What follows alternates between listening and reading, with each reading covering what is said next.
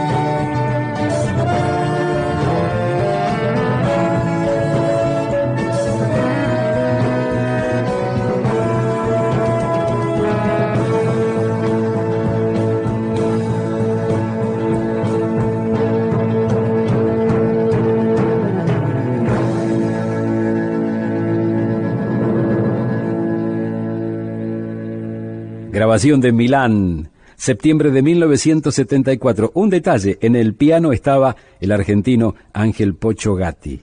Años de soledad. Astor Piazzolla, Jerry Mulligan. Muchas gracias. Gracias a vos, maestro. Gracias por este 676, el club de Astor Piazzolla. Hasta aquí fue 676. El Club de Astor Piazzolla. Con Julio Lagos. Por Tanguera Radio. Pasión por el tango.